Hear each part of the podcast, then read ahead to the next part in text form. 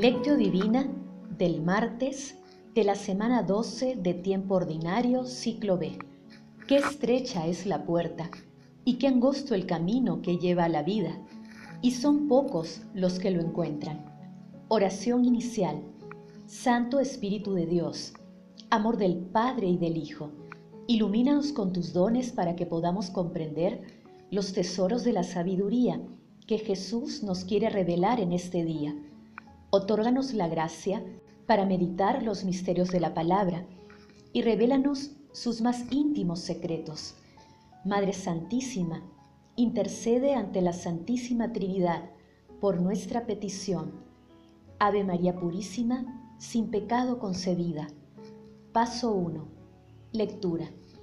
Lectura del Santo Evangelio según San Mateo, capítulo 7, versículos del 12 al 14.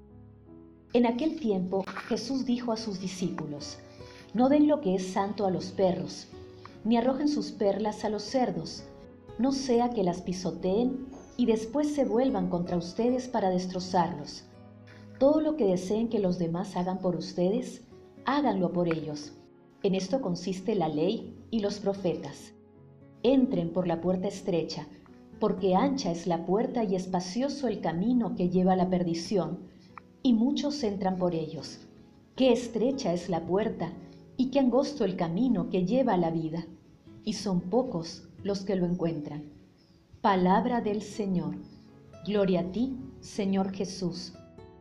Hoy continuamos meditando la parte narrativa del Sermón de la Montaña, y lo hacemos con tres enseñanzas cortas, pero sabias y valiosas en la primera Jesús nos aconseja sobre cómo tratar las cosas santas. En la segunda, Jesús menciona la regla de oro, de la ley y los profetas. Y en la tercera, Jesús nos habla sobre la puerta estrecha. La regla de oro, como sabemos, es una forma ética universal anterior al cristianismo. Jesús llama a la humanidad a tener el valor de aplicarla a todas las situaciones de la vida, ya que por sí sola es capaz de regular la conducta humana. Asimismo, Jesús señala que la puerta que conduce a la vida es estrecha.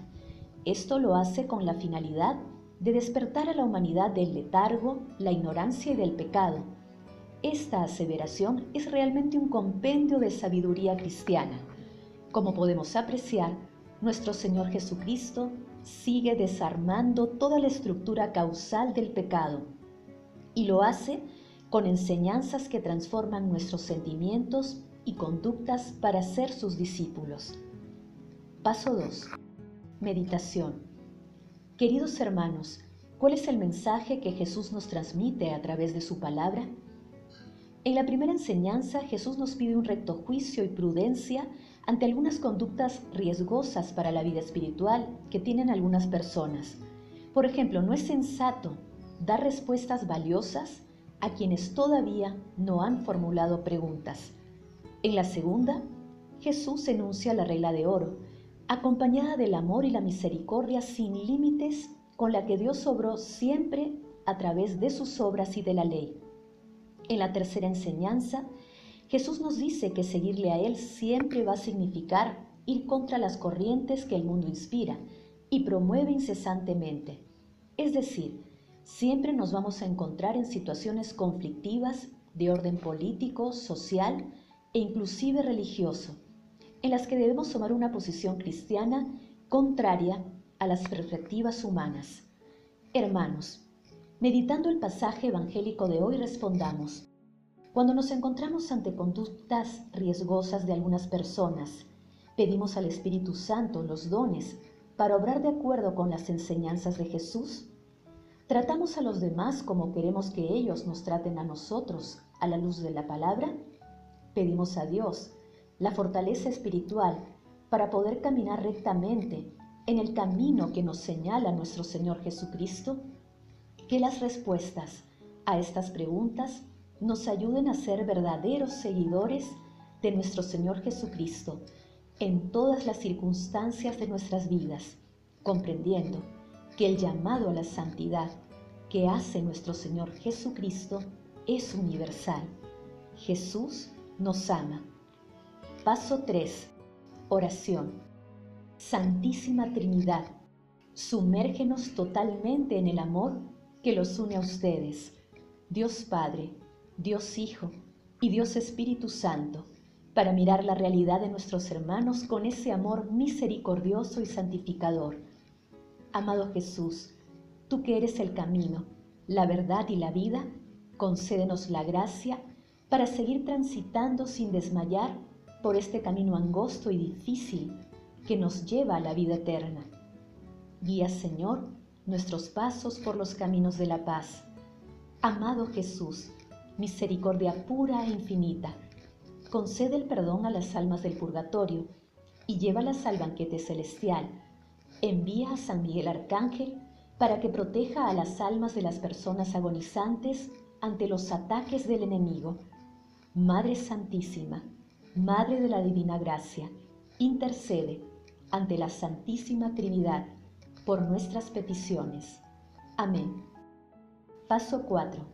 Contemplación y acción. Hermanos, contemplemos al amor de los amores con un texto de Dionisio el Cartujano. Todo cuanto queráis que os hagan los hombres, hacedlo también vosotros a ellos. Obrando así, amaremos a nuestro prójimo como nosotros mismos. Cuando procuramos al prójimo el bien que deseamos para nosotros y sentimos una sincera compasión por él al verle sufrir el mal que tampoco nosotros queremos, lo amamos verdaderamente. Hacer otra cosa sería carecer de caridad fraterna.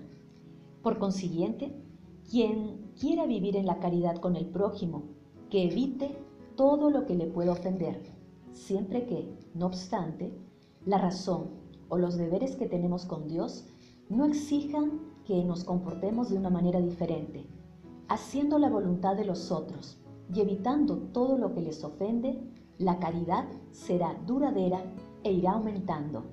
San Juan, el discípulo predilecto de Jesús, nos da muchas y variadas recomendaciones y exhortaciones sobre la caridad fraterna. Dice, si nosotros nos amamos los unos a los otros, Dios permanece en nosotros y su amor ha llegado en nosotros a su perfección. En efecto, la caridad verdadera y perfecta hace que tratemos al prójimo del mismo modo que deseamos ser tratados nosotros. Y esto en cada cosa, tanto en las adversidades como en la prosperidad. Nadie es tan insensato que no experimente disgusto con su propio mal si lo siente, y que no experimente en cambio placer con su propio bien si lo conoce, que no desee que tengan misericordia con él y le den tiempo para enmendarse cuando se ha equivocado, que no teme el castigo divino y no desee poder evitarlo. En efecto, cuando nosotros cometemos el mal, sabemos excusarlo ante Dios con nuestra fragilidad e imperfección. Y le pedimos que no nos trate como enemigos y rebeldes, sino que nos perdone mirando nuestra pobreza y debilidad. Pues bien, también nosotros Debemos tratar de este modo a nuestro prójimo. La misericordia procede de la caridad, afirma la Escritura. El hombre compasivo se hace bien a sí mismo. Lo repite Jesucristo. Dichosos los misericordiosos, porque Dios tendrá misericordia de ellos. Y hablando a los fariseos dijo, Entended lo que significa, misericordia quiero y no sacrificios. Hermanos, hagamos el compromiso de reflexionar el Sermón de la Montaña durante esta semana. Recordemos que está ubicado en los capítulos 5, 6 y 7 del Evangelio de San Mateo. Acompañemos esta reflexión con algo que es vital para nuestra vida espiritual. Tengamos siempre presente las enseñanzas de Jesús en nuestra vida cotidiana, especialmente en el trato con nuestro prójimo glorifiquemos a la Santísima Trinidad con nuestras vidas. Oración final. Gracias Señor Jesús por tu palabra de vida eterna. Que el Espíritu Santo nos ilumine para que tu palabra penetre a lo más profundo de nuestras almas y se convierta en acción. Dios glorioso, escucha nuestra oración. Bendito seas por los siglos de los siglos. Madre Santísima, intercede ante la Santísima Trinidad por nuestra petición. Amén.